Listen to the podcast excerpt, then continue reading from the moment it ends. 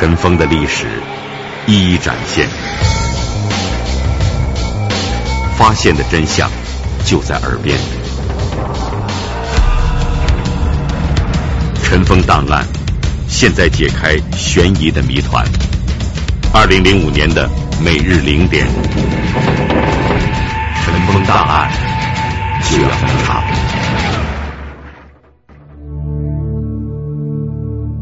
这是一九七九年的六月的一天夜里头，从太平门，然后顺着那个楼梯，就从五楼就跑了下去。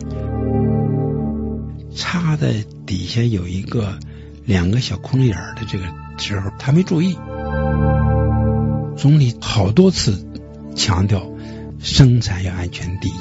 本期尘封档案，请听一九七二年北京饭店火灾案。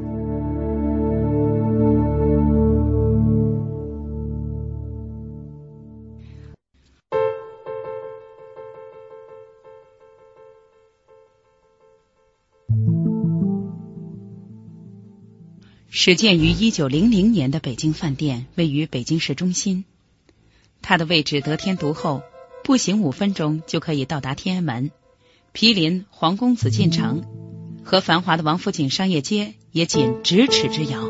这儿拥有四座不同历史时期的楼宇，经营着川广淮谭家菜，另外西餐、日餐等不同风味的菜系和酒吧也有，是举办高档国际会议。展览的一个理想场所。最初，一九零零年出的这一块北京饭店的招牌，还是当时八国联军入侵中国的时候，在洋酒吧、洋饭店当中应运而生的。当时这个招牌下的买卖，无非卖的是一些红白葡萄酒、煎猪排、炸鸡蛋之类的下酒菜。然而不久，这小生意就发了大财，于是盖起了七层法式的洋楼，客房当时有一百多套。当时在北京就是首屈一指的高级饭店。一九四九年迎来了新中国的成立，给北京饭店也带来了新的生机和活力，开始跨入了一个大发展的时期。翻建新修，还由邓小平同志亲笔书写了店名。这儿也一度是国家从事政治活动和外事活动迎宾的一个非常重要的场所。然而，就是这样一个有着悠久的经营历史的饭店。就是最怕火灾的这一类的公共的经营场所，北京饭店也发生了一次火灾。那场火灾发生在一九七二年，可是这场火灾至今人们回忆起来还觉得很奇怪。奇怪就奇怪在引发的原因，这还得从一九七二年北京饭店在这一年里进行的又一次整修和翻新的工程来说起。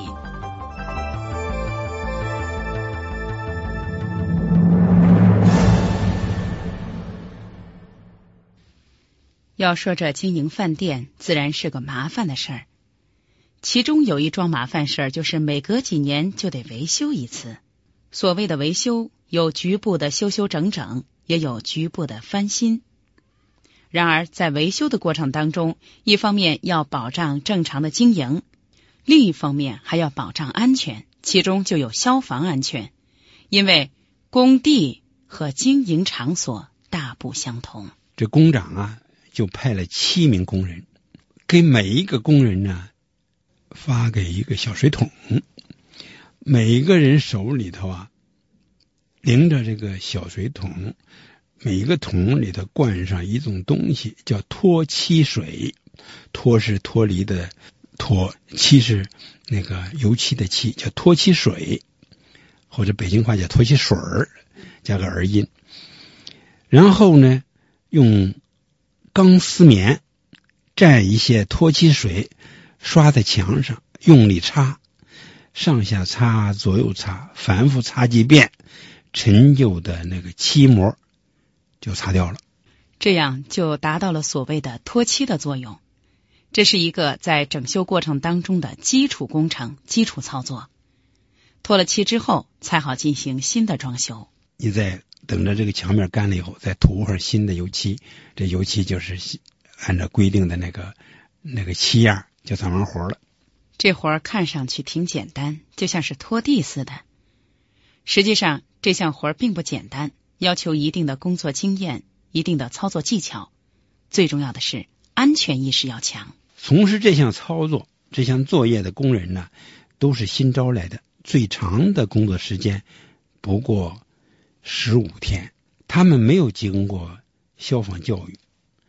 按理说呢，从事这项操作，当工长的最起码的应该向工人交代，而这个东西啊，叫脱漆水，有什么危险，这是关键的事情。其实这脱漆水是人们的一种俗称，它的正名叫脱漆剂。这种东西跟汽油啊、跟稀料啊，这危险性差不多，是一种稀释剂，就跟这个呃稀料啊一样，是一种挥发溶剂。它的燃烧性能啊，跟汽油一样，因为脱漆水它是易于燃烧的。所以规定呢，按操作规程的规定呢，从事此项作业的时候，不许接近火源，不许使用明火，不许抽烟，还必须断电，就断绝室内的电源。所以说，这所谓的脱漆水儿，实际上是一种易燃挥发溶剂。它的燃烧性能啊，跟汽油、跟稀料这危险性。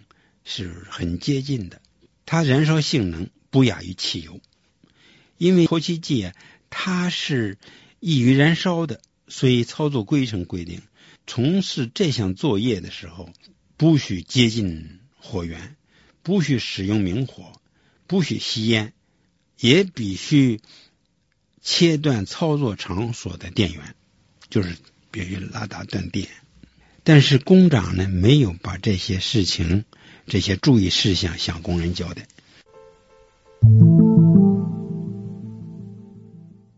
工长没交代，工人没听说过，工程开始了。工人因为是刚到这个工地干活的，还不到十五天的农民工，他们也不懂这些。农村里头，他谁见过？哎，什么脱漆剂、脱漆水啊？你说是水，我就以为是水呢。谁家也没修装修过，不是？这也不能完全赖工人，不是？这是一九七九年的六月的一天夜里头，从太平门，然后顺着那个楼梯，就从五楼就跑了下去，插在底下有一个两个小窟窿眼的这个。时候他没注意，总理好多次强调生产要安全第一。本期尘封档案，请听一九七二年北京饭店火灾案。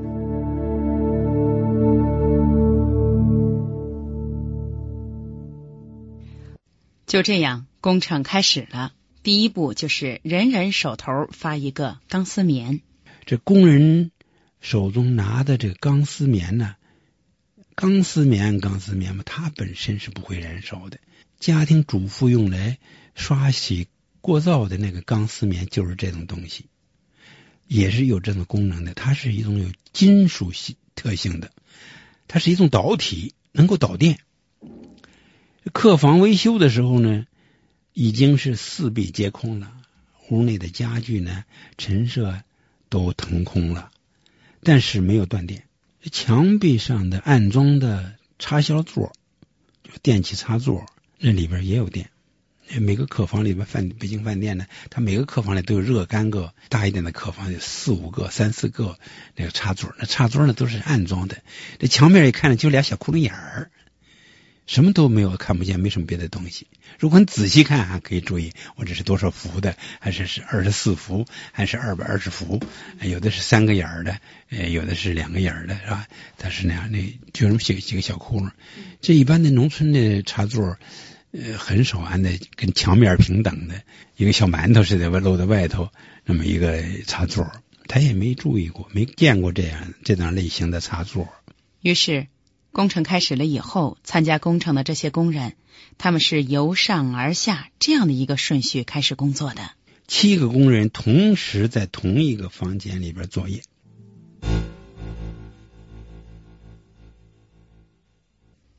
工程刚开始选的是初春，我们知道，在冬天是不大适合做装修翻整这样的事儿的，所以春天一来，北京饭店就再一次对内部的墙体进行了装饰装修。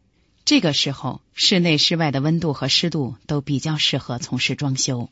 是三月十五，室外空气还比较凉，室内空气呢还比较暖。市民的暖气当时已经撤了，但是饭店里还有暖气，保证室内温度不能低于二十度。这里边干活的工人呢，他也希望有一个比较暖和的房间。按道理来说，从事此项作业应该把窗户开开，它可以保持通风，把一些挥发出来的气体呢，可燃气体呢就散发出去了。他没这样做。七个人同时在一个大约一百平米的房间里边作业，那么它挥发出来的气体很快就达到了很浓的这个程度。这个房间的窗户向阳。冲着南边，就是说，它的窗户呢是开向东长安街的。年轻的工人们手里拿着钢丝棉，蘸饱了脱漆水，由上向下进行脱漆作业。有一个工人呢，擦呀擦呀，擦的底下底下有一个两个小空眼的这个时候的时候，他没注意，就那钢丝棉呢。就对那个插销那个地方啊放电了，他不知道这个插销头这俩窟窿眼儿啊，你这个钢丝棉就等于是个插销头插进去一样，那里边是一个正极一个负极，当钢丝棉同时接触到正极和负极的时候，就打出了一个火球，霎时间就引起他全身的燃烧，整个房间就着了火。这个房间呢是是木地板。木墙裙子的，因为他在墙裙子上方插了好多油漆，墙裙子上也留了好多油漆。每一个人都提了一个桶，这桶里都有脱漆剂。一着火的时候，不是说着了这个那个不着，这一着火的七个人的那个油漆桶啊，那个脱漆剂那桶啊就都着了。当这个油漆桶一着火，他那手啊一烧疼了，都把这桶就扔了。扔了以后，满地的流这个脱漆水。你想，假如说一个脱漆水的一个脱漆水桶里边有半斤的脱漆剂的话，那么七个桶里面得有多少这个这这个跟汽油似的这个危险品呢？一撒在地板上，一着火，呼呼就着起来。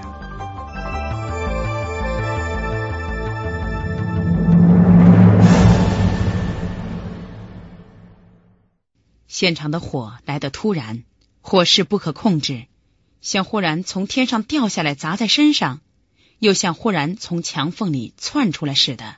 烧的最厉害的这个人，拿这个脱漆剂、钢丝棉捅了插销座的这个人，烧的最厉害。当他还清醒的时候，他三步两步就跑在那个卫生间里边去。北京饭店的那个客房里，每个客房里都有卫生间的，都有澡盆的。他赶紧跑澡盆里就放，就放开那个自来水，就往自己身上泼水救火自救吧。但是可惜呀，晚了，他的自救没有成功，他死了。在他旁边的那有三个工人，也因为就是着火被烧伤了，他跑出去了。遇救了，另外还有三个人，因为当时不是七个人嘛，另外有三个人，因为他靠着门口干活来着，一看着火，三步两步就跑出去了，闯出门外头以后，就是太平间，就是太平的那个门，从太平门，然后顺着那个楼梯，那楼梯是是是没有火焰的，就从五楼就跑了下去，这三个人没烧伤。就在那个时刻。整个房间形成了一个庞大的立体的火海，地板、墙裙全都燃烧了起来。四个人也成了火人，三个人幸免遇难，一个人遇难。这是一九七九年的六月的一天夜里头，从太平门，然后顺着那个楼梯，就从五楼就跑了下去。插的底下有一个。两个小空眼儿的这个时候，他没注意。总理好多次强调，生产要安全第一。本期尘封档案，请听一九七二年北京饭店火灾案。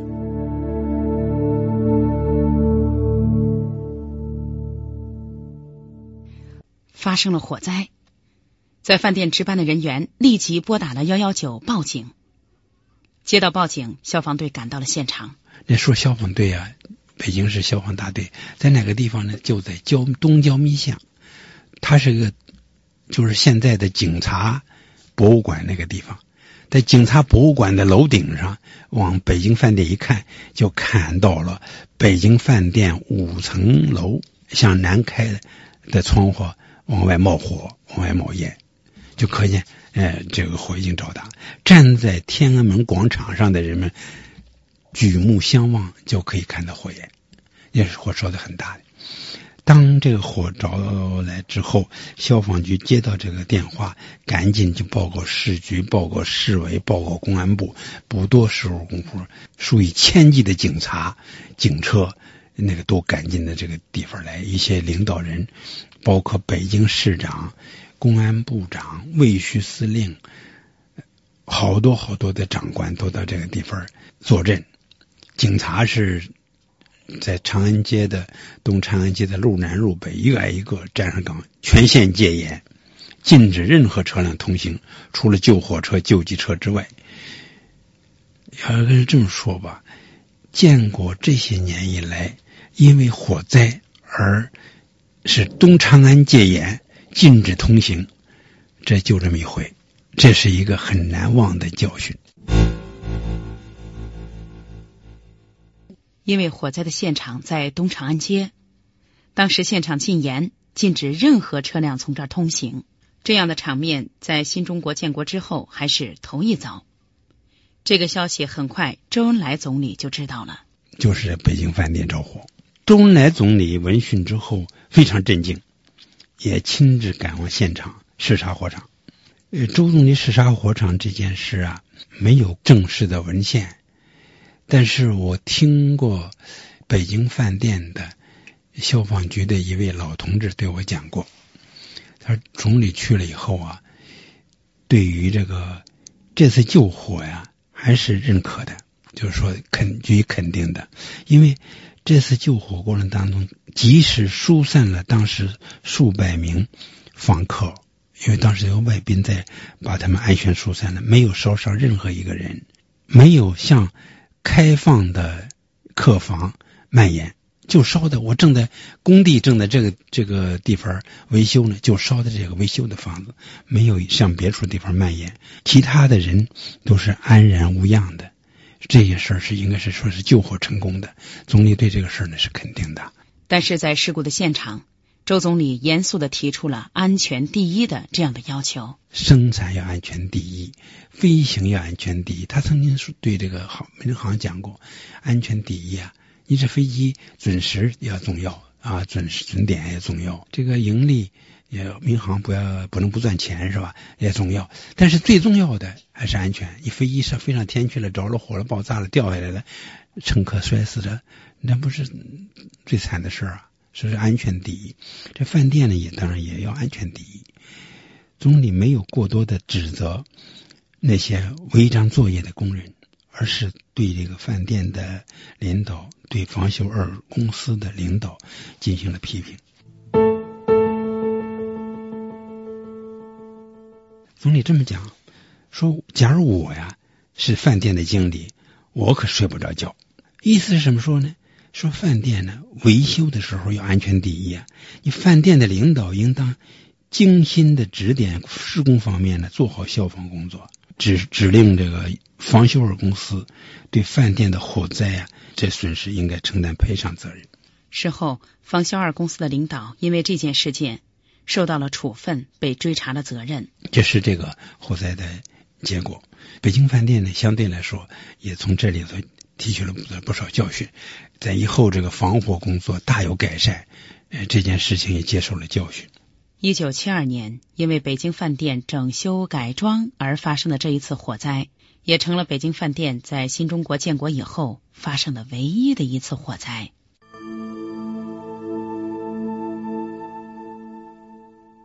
这件事情已经过去了三十多年了，在尘封档案里重提着尘封的往事，它的意义就在于对有类似工程的单位的一种启示和警示。北京是大城市，现在有大约一千五百万人口，其中大约百分之三十的人口是流动人口，是农民工。他们是我们城市建设的主力军，他们所从事的职业有不少是具有火灾危险性的。雇佣人的单位应该对他们进行安全教育，应该在他们接受安全教育之后再让他们去上岗。只有这样，类似三十年前北京饭店发生的这场这样的火灾就不会重演。对于饭店而言，对于酒家而言。有一些火有这么一个火灾规律是应该特别留意的。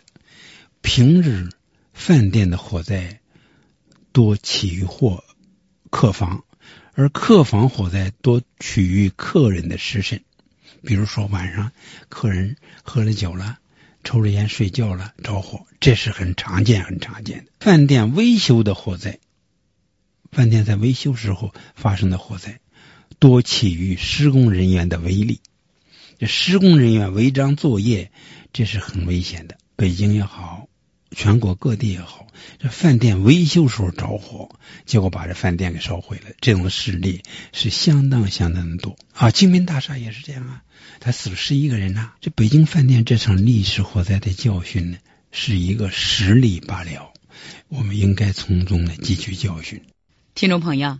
听了我们的这期尘封档案，某天您再从北京饭店门口路过，看着北京饭店那古朴庄重的楼群，您心中的感觉会有一些别样吗？这宁静祥和、安全有序的经营环境，其实得来并不容易。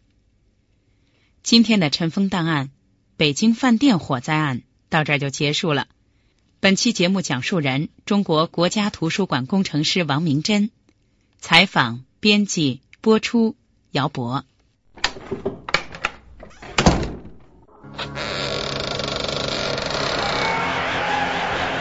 尘封的历史一一展现，